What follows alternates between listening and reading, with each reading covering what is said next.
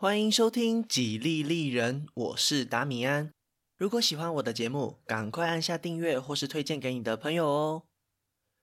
今天是法国史的第二十八集《迷雾中前行》，建议大家可以到 Facebook 或是 Instagram 的粉丝专页搭配地图一起收听，连接都可以在下方资讯栏找到哦。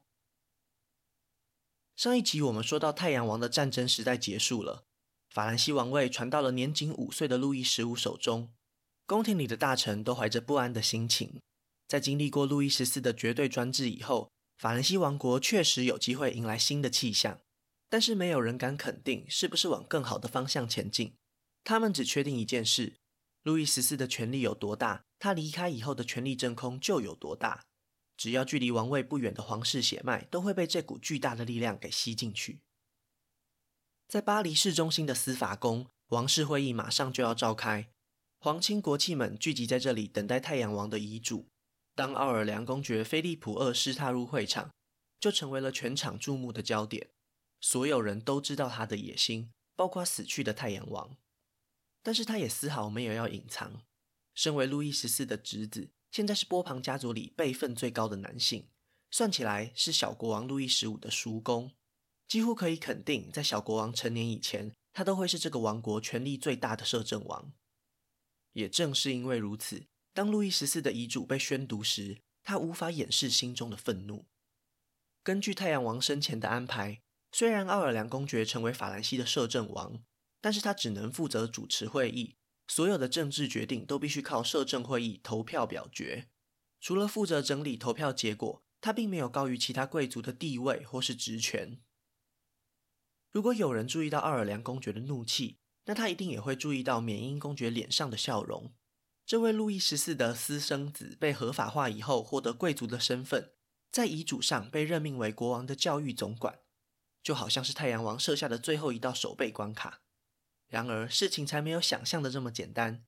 失望的奥尔良公爵并不是没有准备，在太阳王驾崩时，他就秘密封锁了消息，和其他的王室成员达成协议。对这些正统的波旁家族来说，缅因公爵的出身背景实在很难带给他们好感。在确保宫廷之中安插好盟友以后，会议的下半场突然风云变色，支持奥尔良公爵的贵族纷纷跳出来为他说话，听命于他的三千名士兵赶来维持秩序。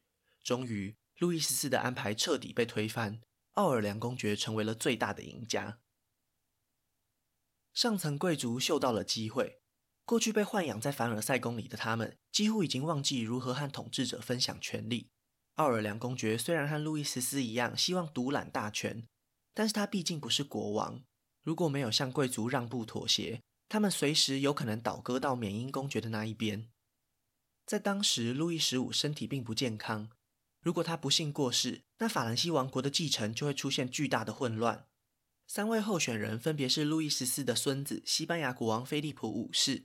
路易十四的私生子缅因公爵，以及路易十四的侄子，现在的摄政王奥尔良公爵，继承顺位上最正统的是西班牙国王，但是在上一集提到的乌特勒支合约里，已经明确规定他不可以继承法兰西王位。接着是血缘关系最接近的缅因公爵，不过他毕竟是私生子，很容易遭到法律上的质疑，所以客观来说，奥尔良公爵非常有可能成为下一任国王。至于到时候大家愿不愿意支持他，就要看他现在担任摄政王的诚意了。在这样的背景下，法兰西政府变得开放许多。在投石党之乱后被路易十四瘫痪的高等法院重新发挥作用，巴士底监狱关押的政治犯很多都被放了出来。这个新政府甚至考虑要重新颁布宗教宽容的政策。一时之间，许多人产生了错觉，好像奥尔良公爵真的是个崇尚自由开放的摄政王。事实上，虽然他非常推崇英格兰的国会制度，但是他也从来没有打算要重启三级会议，更不用说在法兰西实行代议制度了。在奥尔良公爵的任内，外交关系上产生了大翻转，法兰西和原本的敌人英国、荷兰、奥地利组成了四国同盟，共同出兵西班牙。这是怎么一回事呢？当然又和王位继承有关系。西班牙国王菲利普五世在法兰西宫廷安插了一些自己的人马，密谋推翻路易十五，夺取法兰西王位。在得知这个消息以后，英国和荷兰也都产生强烈的警觉心。因为这就是他们在西班牙王位继承战争时不愿意看到的。菲利普五世的计划就是在挑战乌特勒支合约，很有可能会破坏欧洲的权力平衡。同一时间，哈布斯堡家族在意大利的领地也被西班牙入侵。顺理成章的，这些西班牙的敌人们组成了同盟，遏制了菲利普五世的野心。在这场短暂的战争结束后，再次确认了乌特勒支条约的内容：法兰西和西班牙永远不能合并。但是，为了改善双方关系，路易十五和年仅三岁的西班牙公主订婚，暂时平息了这次冲突。摄政王搞出来的另外一件大事就是密西西比泡沫事件。这个事件的主角叫做约翰罗，是一位来自苏格兰的经济思想家。在奥尔良公爵成为摄政王以前，他们就是老朋友了。公爵上台以后，发现自己面临法兰西的经济危机，四处征询朋友们的建议。这位约翰罗讲的口若悬河，马上就得到了摄政王的青睐。他明确地指出法兰西面临的两个问题。那就是货币短缺以及巨额债务，因为制造货币的金银数量有限，在连年的战争后，对外贸易锐减，很难再从外国获得更多的货币。政府和民间都缺乏货币当作交易媒介，严重影响了市场上的交易，让法兰西经济产生了衰退。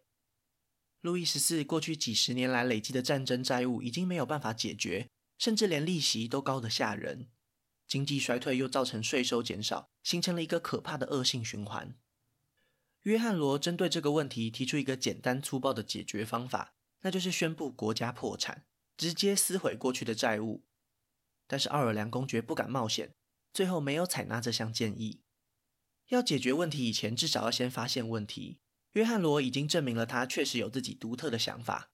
奥尔良公爵决定给他一个机会。反正国家财政糟糕成这样，干脆死马当活马医。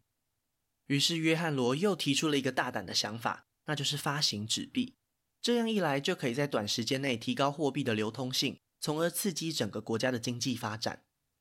这项改革其实受到许多守旧势力的反对，毕竟新东西听起来总是非常危险。但是约翰罗同一时间又透过他的政商人脉，取得了海外殖民地的贸易特权。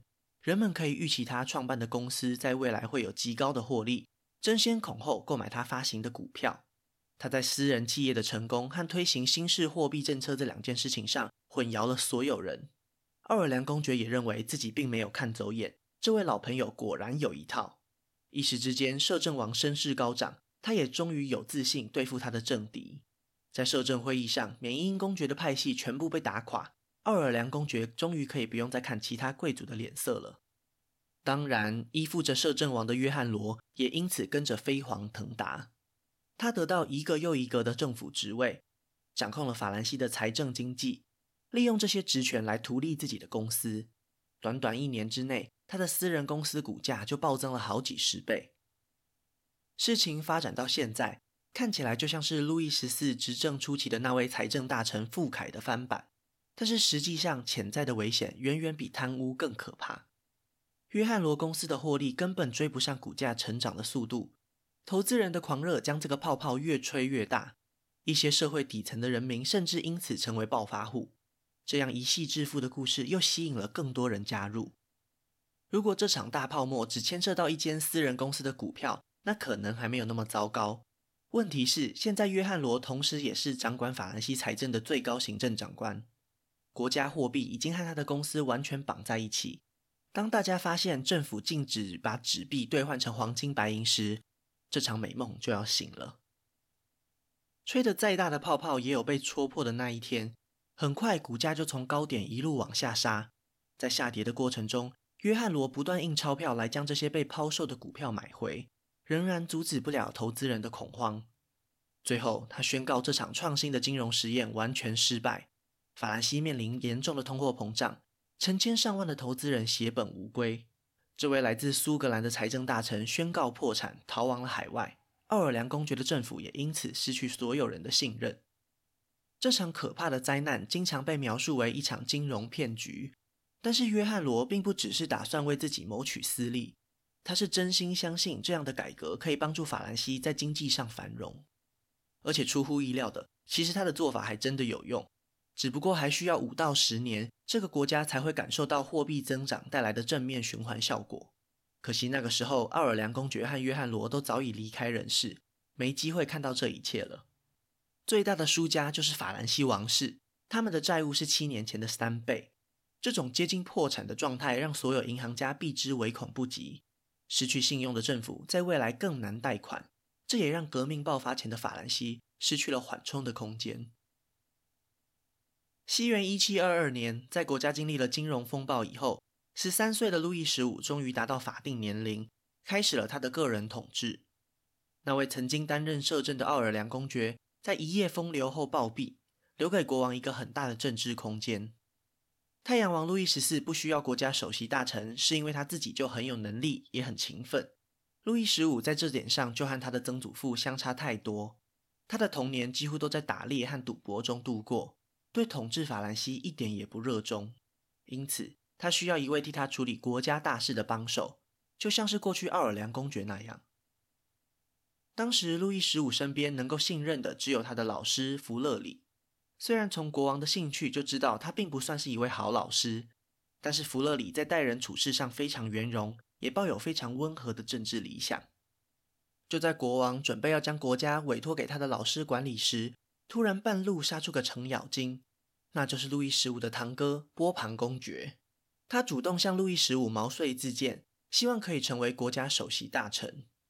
面对这样的要求，路易十五只能勉强答应。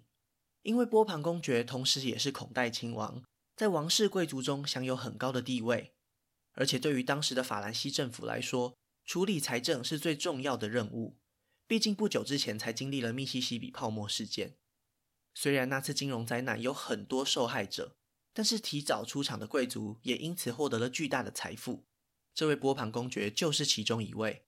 当时他在泡沫还没有破掉以前，就强迫政府让他把纸钞兑换成黄金白银，逃过了一劫。这让很多人误以为他非常擅长金融游戏。而那位本该上台的弗勒里，并不希望因为一时的权力而成为波旁公爵的眼中钉。更何况他依然是路易十五最信任的老师，对国王还是有很大的影响力。权衡考量后，他选择退让，也算是卖给波旁公爵一个面子。波旁公爵之所以能够躲过那次通货膨胀，完全只是因为他对约翰罗的金融政策一点也不了解。他的思想非常传统，当上首席大臣以后，自然也没有办法提出什么可行的方案。对他来说，稳固政治权力远远比拯救法兰西来得更重要。路易十五的身体一直不是很好，如果他出了什么意外，就会是奥尔良家族继承王位，这是波旁公爵不愿意看到的结果。然而，之前奥尔良公爵担任摄政时，替路易十五定下的婚约根本有问题。订婚的西班牙公主年纪实在太小，不可能在短时间内生出国家的继承人。几乎可以合理怀疑，之前奥尔良公爵是在为自己的家族做打算。波旁公爵只好硬是找了个理由，强行和西班牙解除婚约，也顺势替路易十五安排新的婚姻。在众多候选人之中，波旁公爵看上了前波兰国王的女儿。玛丽莱琴斯卡，他的父亲只有短暂统治波兰五年，这样的家世背景不会对自己造成任何威胁。或者从另外一个角度来看，如果促成了这桩婚姻，那他就是对未来的法兰西皇后有恩。没有强大靠山的莱琴斯卡，就可以成为他在政治角力上的工具。果然，婚后不久，莱琴斯卡就接到了波旁公爵的请求，要他在路易十五的身边说弗勒里的坏话。并且替他安排一次和路易十五的秘密会面。莱钦斯卡确实完成了这项任务，但是得到的结果却不是波旁公爵所期待的那样。在这次会面时，波旁公爵疯狂指责弗勒里，以为国王一定对老师很反感，因为一直以来弗勒里都只会说实话，把王国内的坏消息都原原本本的禀告路易十五。按照常理来说，扮演乌鸦的角色会引起统治者的反感。可是路易十五非常尊敬他的老师，丝毫没有受到挑拨。波旁公爵很显然完全不懂得什么叫做书不见亲。这次主动发起的政治攻击，反而让他自己的行为看起来非常可疑。不久后就被路易十五开除。西元一七二六年，弗勒里被任命为红衣主教，并且接任国家首席大臣。路易十五终于可以放心了。现在法兰西这艘大船的掌舵手。终于换上一位有能力的人。弗勒里知道自己并不像奥尔良公爵或是波旁公爵那样有自己的派系撑腰，所以他在宫廷之中尽量保持中立。对他来说，平衡就是一切。他既不投靠奥尔良这边，也不帮助波旁公爵，反而利用这两个派系之间的矛盾，让自己有更多执行任务的空间。只有统治集团最核心的位置，弗勒里安排了自己的亲信，其他那些福利好、工作少的闲差，都让其他贵族去瓜分。巧妙地获得了广泛的支持，得到路易十五百分之百的授权以后，弗勒里终于可以大显身手。他重新稳定了经济，纸币并没有因为约翰罗的失败而离开舞台，因为真的需要更多货币来促进交易。但是在弗勒里政府的控制之下，纸币和金银货币的兑换比率一直可以保持稳定，而且政府削减了很多不必要的支出，甚至还有能力对人民减税。在弗勒里去世的前四年，路易十五的政府第一次达到财政平衡，可惜那也是最后一次。弗勒里也许不像黎塞留或是马萨林那样精于权谋，但是他对和平和繁荣的向往，主宰了法兰西的国家政策。西班牙王位继承战争的苦难深深烙印在他的脑中，只要能够避免战争，他愿意花上更多时间和精力去处理外交关系。当时的国际局势里，最有可能和法兰西开战的，反而是法兰西王室的家族成员西班牙，因为波旁公爵蛮横的解除路易十五和西班牙公主的婚约，可以说是对西班牙的公然侮辱。两国关系在那次事件以后急剧的恶化。弗勒里上台以后，决定优先处理这个问题，透过他的外交手段安抚了西班牙想要立刻开战的冲动。他还故意在国际条约上支持西班牙在意大利获得很多好处。借此分化奥地利和西班牙之间的关系。西元一七二九年，路易十五和莱琴斯卡终于生下了一位男孩。这样一来，波旁王朝后继有人，所有人都松了一口气。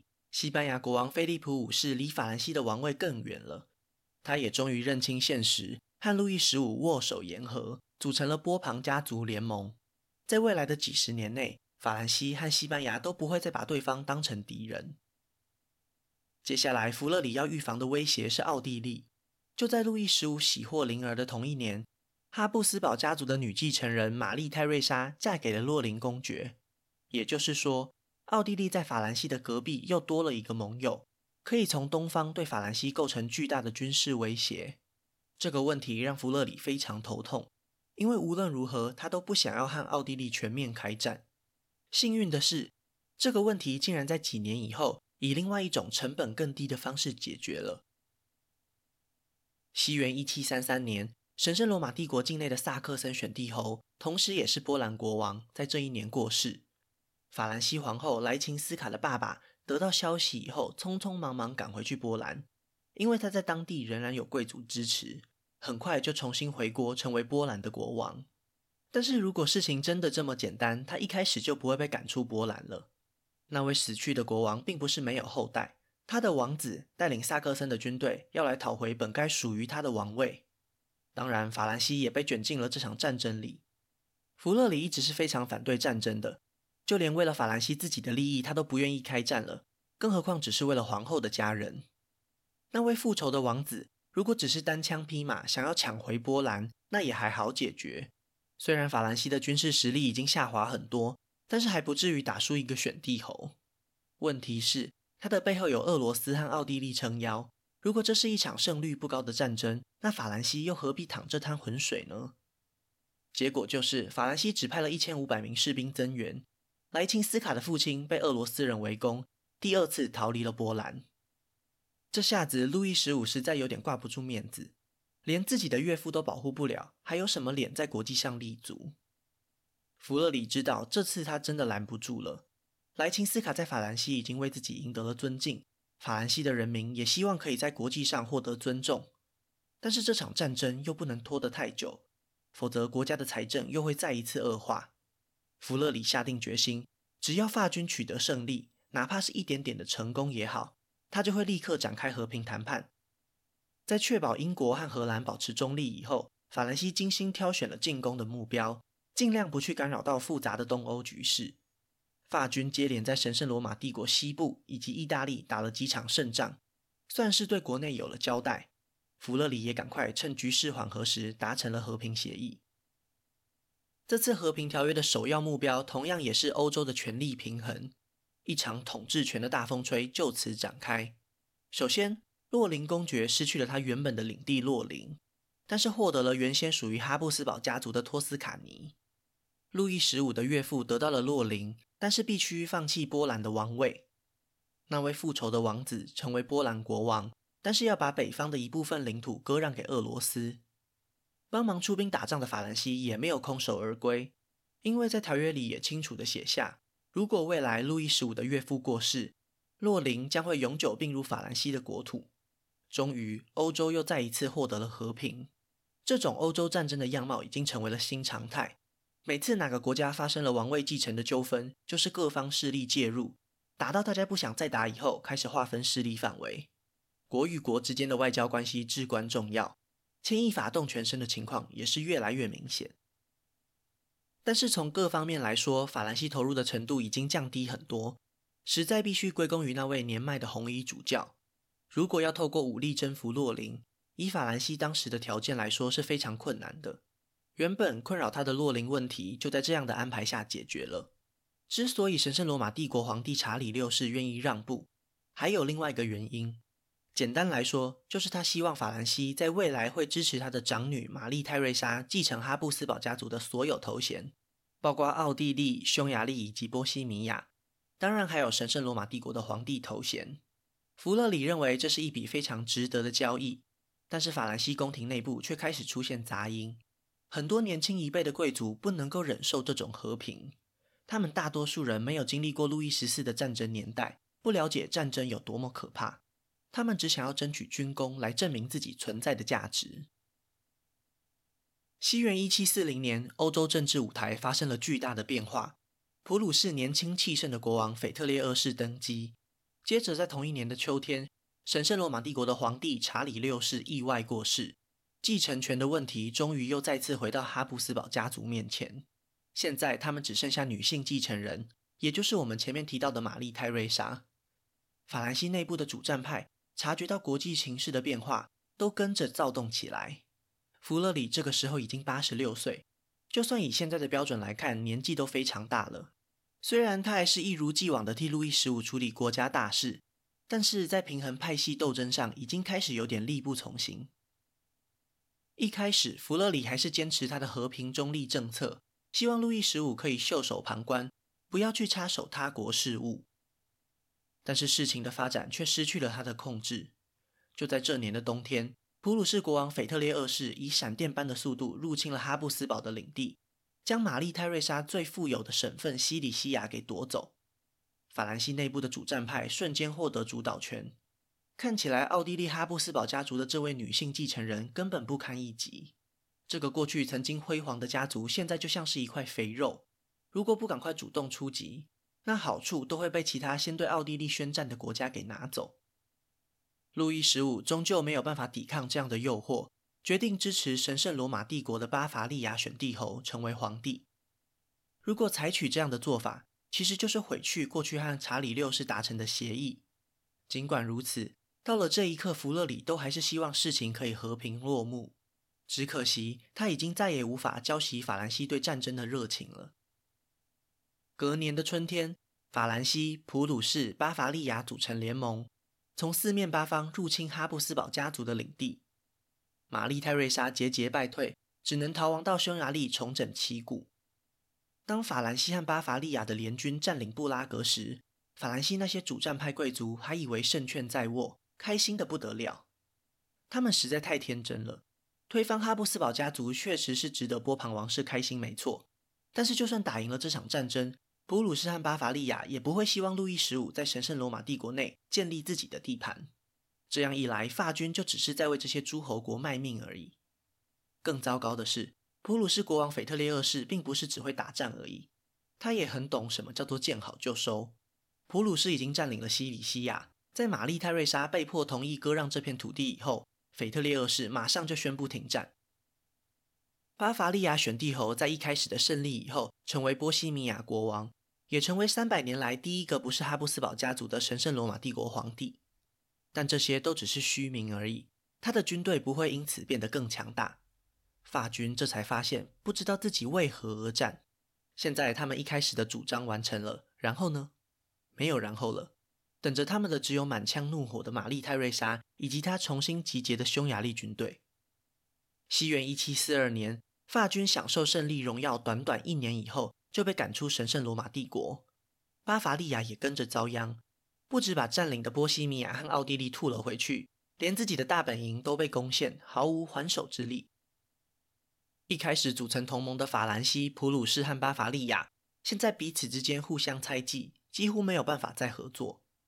这个时候的弗勒里已经八十八岁，卧病在床的他只能每天等待越来越糟糕的消息。不得不承认，这是他人生中最后的无奈以及失败。法军在遥远的国度作战，后勤补给根本没有办法妥善安排，而且路易十五在外交上也失去了主导权。哈布斯堡家族宁可和普鲁士打交道，也不愿意坐下来和背弃誓言的法兰西和谈。弗勒里努力了将近二十年的外交布局，竟然就在他的死前完全被打乱。原本为了维持波旁家族两个王国之间的和平协议，现在也变成了无法停止战争的理由。西元一七四三年，路易十五和他的叔叔西班牙国王菲利普五世决定继续维持波旁家族联盟。西班牙和哈布斯堡在意大利半岛上交战，法兰西则是进攻哈布斯堡控制的低帝国。在奥地利王位继承战争爆发以前，英国就已经因为在美洲的殖民地和西班牙打仗。既然现在法兰西和西班牙联合起来，那无可避免的，英法两国之间就不可能再维持和平。战争只能继续打下去，而且牵涉到的国家越来越多。就在法兰西深陷战争的泥淖时，国王的老师弗勒里丢下这些烦人的国际纠纷，独自去拜访上帝了。路易十五安排了盛大的葬礼来感谢他对国家的奉献。在仪式结束后，就像是模仿曾祖父路易十四一样，国王向众人宣布废除国家首席大臣，由他亲自统治这个国家。失去经验丰富的掌舵手以后，法兰西这艘大船将要在惊涛骇浪中前进，再也没有人能够阻止它撞上海面下的礁石。那今天的故事就先分享到这里，下一集我会继续分享更多属于法国的故事。如果喜欢我的节目，真心希望大家可以订阅或是关注，也可以到 Apple Podcast 帮我评分留言，这会对节目有很大的帮助。另外，如果想要透过行动支持我继续制作节目，在下方资讯栏也可以找到小额赞助的连结哦。